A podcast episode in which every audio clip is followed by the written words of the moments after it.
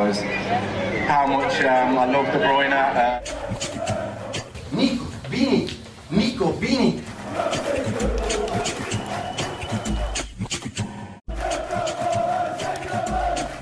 Fala aí, seus Harry Kane no City amanhã. Sejam muito bem-vindos ao podcast do Citão, o podcast mais completo sobre o Manchester City aqui no Brasil. Eu sou Plínio Lopes e vou estar conversando hoje com meu amigo Matheus Eleutério. Boa noite, amigos. Boa tarde, bom dia, depende do horário que vocês estão ouvindo a gente aí, né? É, igual o Plínio falou, meu nome é Matheus, eu sou fundador do City Depre, junto com ele. Meus amigos me chamam de Baú, então vocês podem me chamar de Matheus mesmo. E vamos ao bate-bola da semana. Nessa primeira parte do programa, a gente vai comentar a derrota do City na primeira partida da Premier League, avaliar a performance dos jogadores e tentar dar aquela dica pro Guardiola do que ele poderia melhorar para a semana que vem. Na sequência, a gente entra no assunto mais comentado das últimas semanas da Inglaterra Inglaterra. Harry Kane no City amanhã? Ainda é possível que essa transferência aconteça? O que que falta? E na terceira parte, a gente olha para a tabela da semana que vem e tenta adivinhar o futuro. O que esperar do City contra o Norwich, que acabou de subir? Temos uma goleada pela frente? É isso, vamos lá.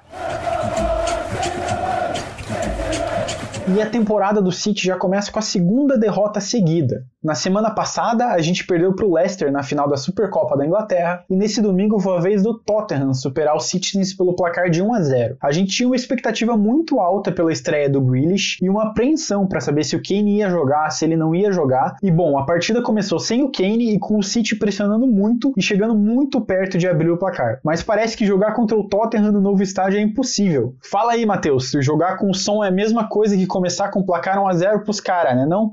É, tá complicado, cara. Igual eu comentei lá no Twitter, né? Falei que o, o gol do som era garantido, a gente tinha que fazer dois. E parece, isso, aliás, espero que não, mas parece que tá, tá se criando um novo tabu aí. O City demorou, acho que mais de 16 anos para ganhar do Liverpool no Enfield, né? Depois de na temporada passada, depois de mais de, mais de 16 temporadas. Então, assim, espero que não, que não dure tanto assim, igual contra o Liverpool, né? Mas tá difícil, cara. O, todo jogo é gol do som, o jogo lá contra os caras é difícil. Eles jogam pelo contra-ataque, que é a melhor arma deles, né? Então, assim, o Lucas também parece que contra o City ele vira o, o Ronaldo Fenômeno. Então, assim, tem coisa que só acontece contra o City, né, cara? Impressionante. Pois é, e a gente até começou o jogo bem, né? Teve algumas chances perdidas e parece que esse é um grande problema nosso. A gente começa a perder muitas chances de fazer gol. O jogo até foi bem controlado assim nessa primeira etapa, a gente entrou na segunda etapa e começou a sofrer. É, a gente não conseguiu marcar nenhum contra-ataque, esse jogo podia ter acabado mais, porque eles puxaram vários contra-ataques e a gente não conseguia marcar bem esses. Apesar do Fernandinho, Fernandinho aqui que merece nossos elogios, né? Podia renovar mais quantas temporadas ele quiser. Foi o melhor jogador do City na partida mas mesmo com o Fernandinho, a gente não conseguiu parar os caras. A gente teve o Mendy que teve uma atuação péssima, que perdeu a bola várias vezes e dava a bola pro Tottenham criar perigo em cima da gente. E ah, mais uma vez lá na frente, ah, mesmo com o Grealish tendo aquele toque diferenciado ali, a gente não conseguiu, não conseguiu finalizar. Ferran Torres completamente sumido do jogo. E se a gente for olhar ali um pouco, né, nas estatísticas do jogo, a gente vê que a gente até finalizou, né, mas não finalizou dentro do gol. É, e a gente vê até pelos comentários do Guardiola depois do jogo e até os comentários do Sterling ali, é, que eles se conhecem, né? Que começaram bem, depois permitiram que o Tottenham fosse jogar e não teve mais o que fazer, né? Não, não conseguiram mais fazer nada no jogo. Sem ser nessa essa última temporada que acabou que a gente foi campeão, mas na outra que o, o City só ficou com o título de Copa, né? É, ficou evidente que sem o camisa 9, cara, não vai rolar, porque às vezes o City cria um volume muito, muito grande de jogo principalmente contra o Tottenham, não é só esse jogo não. Todos os jogos contra o Tottenham, o City cria muita, muito volume de jogo, principalmente por causa desse estilo mais reativo do Tottenham, né? E aí nesse jogo aí para ilustrar bem a falta que faz um camisa 9 mesmo, teve um lance do Ferran Torres que a bola veio cruzada assim, eu não lembro quem cruzou a bola e, e ele dá de sola assim para baixo assim, ele sola a bola para baixo, não consegue finalizar e, e foi uma jogada assim se não me engano, foi uma cobrança de falta ensaiada que o City fez. E o City, em vez de bater direto, ele tocou pro, pro cara que tava ali na, na intermediária. Ele foi até pra linha de fundo assim, cruzou e o Ferran Torres muito mal na finalização, porque não é a dele, né? Não é o, o cara de, de, Ele pode até fazer essa função, mas infelizmente o City precisa do, dessa referência. O Agüero quando ele já estava aqui, ele já não era mais o, o mesmo e não era confiável fisicamente. Ele, de boa parte da temporada, ficava de fora. Apesar que o Kane também tem esse tem um, um histórico de lesão muito já assim, o Tottenham já se prepara, né, para ficar sem ele algumas rodadas e tal. Então assim, o City, se não trouxer uma camisa 9, vai comprometer a temporada, porque essa última temporada aí foi o foi assim, encaixou, né? Os jogadores e tudo mais. O Gundogan fazendo muitos gols ali, acho que só no Campeonato Inglês foram 13 gols. E é a melhor temporada dele, mas não vai acontecer de novo. Assim. Então, o City precisa reforçar. E pelo que a gente está vendo aí, não vai acontecer, né? Porque ao que parece, o Tottenham vai segurar o jogador mesmo. Antes da gente passar para o próximo assunto, que o Matheus já adiantou aqui, que a gente vai falar um pouquinho sobre o Kane, é interessante ver o que, que o Guardiola falou ali depois do jogo, né? Ele falou muito que isso pareceu com o começo da temporada passada, porque os jogadores não tiveram tempo de jogar juntos. A gente teve muitos jogadores que voltaram da Euro, outros que estavam na Copa América, voltaram em períodos diferentes, e ele disse que os jogadores, todo o plantel inteiro, né, toda a equipe inteira, teve dois dias para treinar juntos e que isso dificultou dificultou um pouco o jogo. Pode ser verdade, é claro, eles precisam de tempo, mas se a gente for confiar que a gente vai conseguir fazer igual na temporada passada, que é começar mal e depois ir superando e ganhando, nessa temporada a gente tem times muito mais competitivos na Premier League. A gente tem o Chelsea muito forte, começando forte desde agora, com contratações, com o Lukaku chegando e com jogadores muito bons. A gente tem o United, que é o United, né? Mas ao mesmo tempo, tá com jogadores muito bons, tem contratações também, tem Varane, tem Sancho, que podem ameaçar a nossa pseudo-hegemonia recente ali da Premier League, né? Então não dá para descuidar e ficar esperando que o tempo vai curar isso, não. A gente tem que curar isso agora. É, só complementando aí o que você disse, na última temporada o nosso ponto forte foi a defesa, né? E o City jogou com ontem o Ake e o Rubem Dias. O Stones e o Laporte não estavam em condição, né? O, Laporte jogou a, a Euro, né? Teve o período de férias menor, o Stones também é a mesma coisa, então já começou errado, o, o sistema defensivo estava um pouco prejudicado, aqui não é um jogador de confiança, é, assim, desde que ele chegou, né, não mostrou em nenhuma partida que ele poderia ser um, um zagueiro reserva de confiança, e até no próprio gol do som mesmo, ele marca o som de maneira ridícula, o som passa dele assim como se não estivesse passando de ninguém, então fica complicado mesmo, assim, se o City não firmar o corpo agora e, e se não me engano, nas próximas rodadas, das próximas sete rodadas, o City vai pegar os cinco principais clubes aí, né, da, da Premier League, da última, que ficaram no top 6 da última, do último campeonato. Então, o City precisa mesmo arrancar bem para até dar tempo dos nossos melhores jogadores é, estarem 100% fisicamente. Bom, fora a defesa que não funcionou, como você bem apontou, né, Matheus? O ataque não funcionou. Só para colocar em números, né? 18 finalizações e só 4 no alvo. Ferran Torres, de falso 9, centroavante, não funcionou e a angústia de não ter alguém que faça gol no time só aumenta. E é com isso que a gente vai para o segundo bloco do programa para falar sobre ele, o furacão Harry Kane.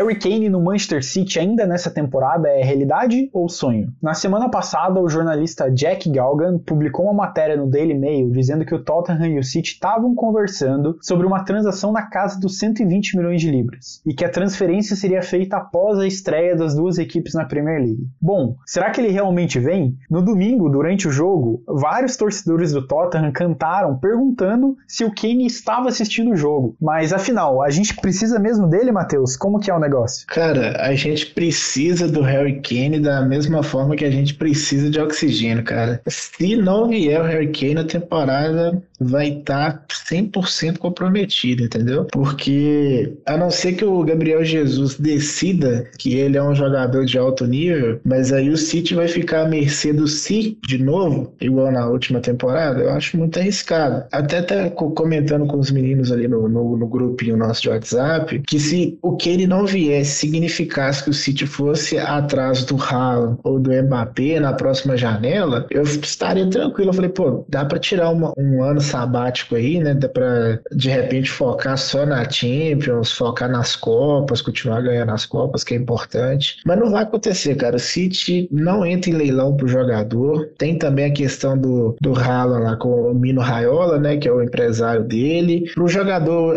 hoje em dia vir pro City, ou ele tem que querer muito, que foi o caso do Grealish, né? Até do Harry Kane, ou ele tem que ter uma cláusula de pro City só chegar e pagar, porque o, parece que os, os, clubes acham que porque o City tem dinheiro, é, eles podem cobrar mais. Eles estão certos, né? Na, na, negociação vale tudo. Mas é aquela coisa, né? Tem aquele. O negão da BL fala, para a gringa é mais caro, né? Então para o City é mais caro. Então o City tem evitado, né? Seguir essa política de, de leilão, de, de pagar muito dinheiro para empresário de, de, de, comissão. E nessa aí o City já perdeu muito jogador pro United, por exemplo, o Falcão Garcia o Di Maria, o Alex Sanches, que de última hora mesmo, assim, o, o empresário dele aceitou uma proposta salarial melhor e assim, até que esses jogadores, no final das contas, foi bom para o City não ter vindo, né? Mas fica, fica aí para o torcedor uh, não se iludir com o Haaland, com o Mbappé, porque o negócio do City é chegar lá no, no time do André Silva, pagar a multa e trazer. Essa é, o, é o política de contratação do City atualmente. E o problema com isso, né, Matheus, é que a gente demorou muito para fazer esse movimento, para ir atrás de um jogador, e agora vários deles que seriam, assim, planos B Bs, planos Cs, planos Ds para o City, acabaram assinando com outros clubes. O nome do Dani Inks foi muito ventilado também, não tem mais como acertar, já acertou com Aston Villa. A gente tem o Haaland, que agora não dá mais tempo de tentar pressionar, e parece que a gente focou todas as nossas atenções no Kane. Ele é um dos motivos do porquê a gente não fez uma oferta para o Messi também, né? É um dos motivos. Claro que tem toda a história pregressa do City com o Messi, tem toda uma decepção com o Messi dele não ter aceitado antes, mas é um dos motivos, porque a gente estava focado no Kane. E agora, se a gente focou todas as nossas energias no Kane e ele não vier, como que fica a temporada? Porque assim, você comentou Gabriel Jesus, mas Gabriel Jesus é um dos jogadores que quer sair do City. O Laporte é outro, o Bernardo Silva é outro. A gente tem alguns jogadores que estão desmotivados dentro do elenco. Isso é muito perigoso, né? Por que, que o Aki começou jogando e não o Laporte começou jogando, por exemplo? Tem todas essas motivações. O Pep sabe quem que ele vai escalar, quem tá mais motivado, quem tá mais afim de jogar. E a gente tem uma chance, a gente tem uma coisa muito boa que aconteceu é que o Grealish chama o City. O Grealish chama o De Bruyne. O Grealish quer jogar muito no City. E o Kane quer também. A gente tinha essa oportunidade de querer trazer um cara que quer muito jogar. Mas do jeito que o Daniel Levy, o presidente do Tottenham, tá dificultando, quer vender por muito caro, por um valor absurdo, acha que o Kane é quem? Acha que o Kane é o Neymar, né? É, para poder colocar esse valor. Acha que o Tottenham é o Barcelona, o, que o City é o PSG. O City não paga isso. O City pagou o mais o jogador mais caro foi o Grealish agora. O City não ficava brincando de quebrar é, recorde de transferência, né? O City tem um método ali que ele vai seguindo para trazer os jogadores. Por exemplo, na temporada passada, temporada retrasada, quem que a gente trouxe? Justamente o Aki e justamente o Ferra Torres. A gente não foi atrás de quebrar, pagar valores muito altos e ficar disputando, né? A gente foi lá, pagou cláusula e trouxe, pagou cláusula e trouxe, acertou com o time e trouxe, né? Então, eu espero que o Kane venha, porque a gente precisa de um centroavante, a gente precisa de um 9 para finalizar. Nesse jogo ficou claro que a gente não tem o jogador. Algumas pessoas até acharam que o Ferran ia conseguir fazer isso, mas não é a dele. A gente não vai conseguir improvisar. Tem que parar de improvisar sempre. A gente precisa de um cara que faça aquilo. É, eu até concordo com você que o City segue um método, mas às vezes esse método me parece um pouco controverso, porque o, o City gasta pouco, poucos não, né? Gasta um valor considerável, mas em vários atletas. Por exemplo, o, a contratação do Walker foi se justificar recentemente agora. O City, o Walker já tá no City há muito tempo tempo, mas só agora que você olha para o Walker como titular, ele é titular da seleção e tudo mais. O Sterling também demorou a firmar, é, mas aí tem um exemplo do Mendy, do próprio aqui, você fala aqui, mas para mim é aqui, é, o Natan aqui, é um cara que o City foi lá e pagou 40, quase 50 milhões de, de libras pela contratação dele. E aí, na hora que, que precisa de fazer esse aporte para pagar o salário do Messi, por exemplo, não estou falando que ele não veio por causa disso, mas o City ficou ali numa sinuca de bico de poder ou não contratar, porque para ver se o Messi ia se adequar à política salarial do City. Mas aí, por quê? Falta. O City está investindo mal o dinheiro. Por mais que algumas contratações deem muito certo, tipo o Rubem Dias, que foi muito acima do que a gente esperava. O Rubem Dias nem era a primeira opção do City para a zaga, né? Essa que é a verdade. Então, assim, o City tem um método, mas eu não sei se esse método está sendo eficiente para o clube. É, a gente fez algumas contratações erradas e chegou-se o momento do City trazer uma grande estrela. Até mesmo o De Bruyne, quando veio para o City, ele não era uma unanimidade, assim, igual é o Neymar, igual é o Mbappé hoje, o, o, o Messi. Então, assim, a maior estrela do City hoje nem era uma estrela. Então, assim, eu acho que o City já, já tem condições financeiras, assim, de parar de ficar trazendo esses jogadores, é, esse amontoado de jogador por 50, 40 milhões e fazer um investimento pesado mesmo.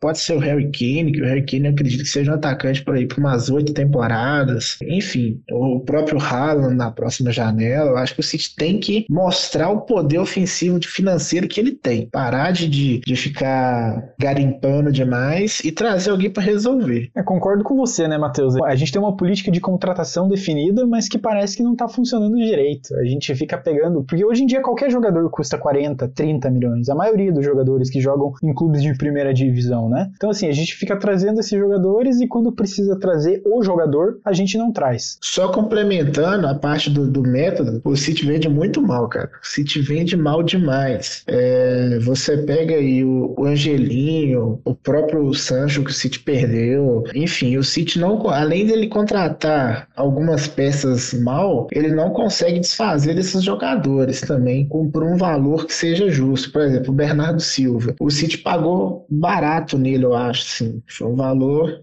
baixo, acho que não foi mais que 40 milhões de euros na época. Eu acho muito difícil o City vender por esse valor, entendeu? É, por mais que o Bernardo Silva hoje joga mais do que ele jogava quando ele veio. O próprio Gabriel Jesus, é, o Aqui, como é que o City vai fazer para livrar desse cara lá, Laporte, o Rodri, que o pessoal não. Acho que o Rodri também não deu muito certo. Então, assim, o City tem que começar a vender com girar a faca igual eles estão girando na gente na hora de comprar. O City tem que começar a fazer vendas decentes também para poder, poder trazer outros jogadores. Né? No caso, o Sané, o City fez uma venda que ficou elas por elas. O City pagou 50, vendeu por 50, mas poderia ter sido mais pelo, pelo jogador que é o Sané, entendeu? Pois é, né, Matheus? E a janela de transferência vai fechar agora no dia 31 de agosto. A gente tem um pouco menos de duas semanas para isso. E a gente vai acompanhar essa novela do Kane e também essa novela das vendas, né? Bernardo Silva, Jesus, Laporte. Vamos ver o que, que acontece. Tem um tempo ainda. A gente sabe que no final da janela de transferência as coisas começam a ficar um pouco mais animadas e um pouco mais agitadas. A gente teve agora um anúncio de que Cristiano Ronaldo teria é, se oferecido para o Manchester City. E a gente começa a, a, a janela de transferência começa a funcionar muito melhor quando chega perto desse prazo de desse deadline. É bom. Agora tudo que resta para a gente é esperar e para fechar o podcast a gente vai para a terceira parte do programa para falar do confronto da semana que vem que é contra o Norwich.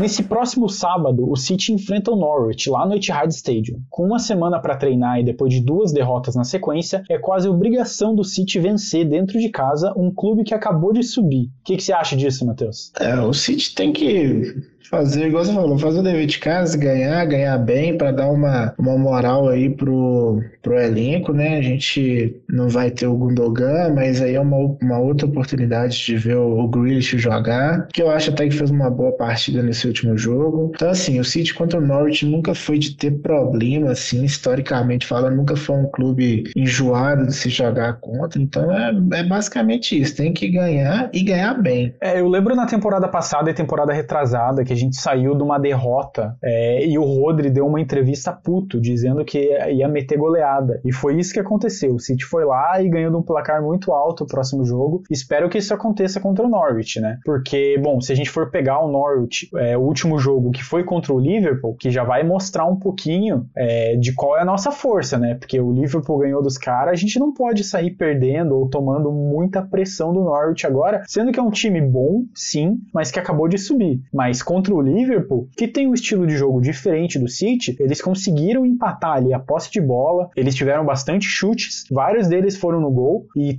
se você for olhar as estatísticas do jogo, ela é muito parecida com a do Liverpool. Foi uma coisa muito equilibrada, mas venceu o talento do Liverpool. Espero que vença o nosso talento e que os nossos jogadores consigam desencantar e fazer gol, porque faz pelo menos dois jogos que a gente. Não, três jogos que a gente não marca gol, né? Se a gente pega final da Champions, Supercopa e esse primeiro jogo da Premier League, a gente não conseguiu colocar a bola no, no fundo da rede nenhuma vez. É, concordo com você, Plínio. Eu acho que é, é o jogo da tranquilidade, né? Que vai ali tirar um pouco da desconfiança. Se vier um, um placar mais elástico, já dá uma tranquilidade pro, pro Guardiola. O pessoal já começa a parar de falar do último jogo, né? Até a gente estava olhando aqui o City das últimas 10 temporadas, essa foi a única vez que o City não estreou com uma vitória. Então, assim, essa tudo em cima do, do City tem uma pressão a mais em cima do Guardiola, né? Porque a imprensa julga que tudo que o Guardiola faz tem que ser perfeito, né? ele não pode perder. Então, assim, é, é complicado essa, essa pressão, assim. Eu acho que começar já com a imprensa questionando se ah, esse é o City que vai ser da última temporada, se é o City que vai ser campeão. E a falta de gols é aquilo, né? O que a gente estava falando, é a falta do, do, de um jogador de referência. O, o Jesus deu entrevista falando que prefere jogar na ponta, que pode jogar na ponta. Ele também tem que decidir se ele é centroavante, se ele é ponta, porque eu acho assim que o City precisa ter um jogador para entregar ali seus 25 gols no campeonato inglês. Se vai ser o, Sterling, se vai ser o, Gabriel Jesus, se vai ser o Delap, se vai ser o, o Ferran Torres, não sei. O City precisa desse jogador. Se, se não buscar no mercado, né, o Guardiola vai ter que se virar aí para poder fazer esse time ou compensar com os pontas, fazendo muito, tendo muita participação em gols. O Grealish também entregando muitos gols, o De Bruyne vai dividir mais ali essa, essa responsabilidade, mas eu acho que essa carga aí o City já gastou né, na última temporada. Acho que dessa vez mesmo não tem jeito. O City precisa de, um, de uma referência. A gente conseguiu transformar até o Gundogan em artilheiro do City, né? Acho que a gente não vai ter essa mesma sorte dessa vez.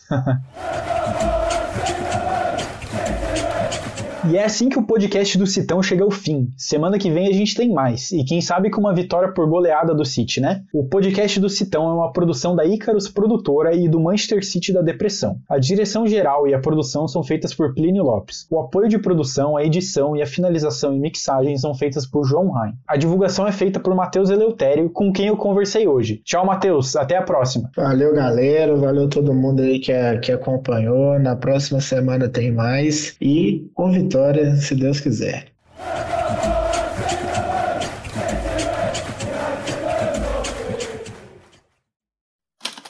Este podcast foi editado por Icarus Produtora, soluções em audiovisual.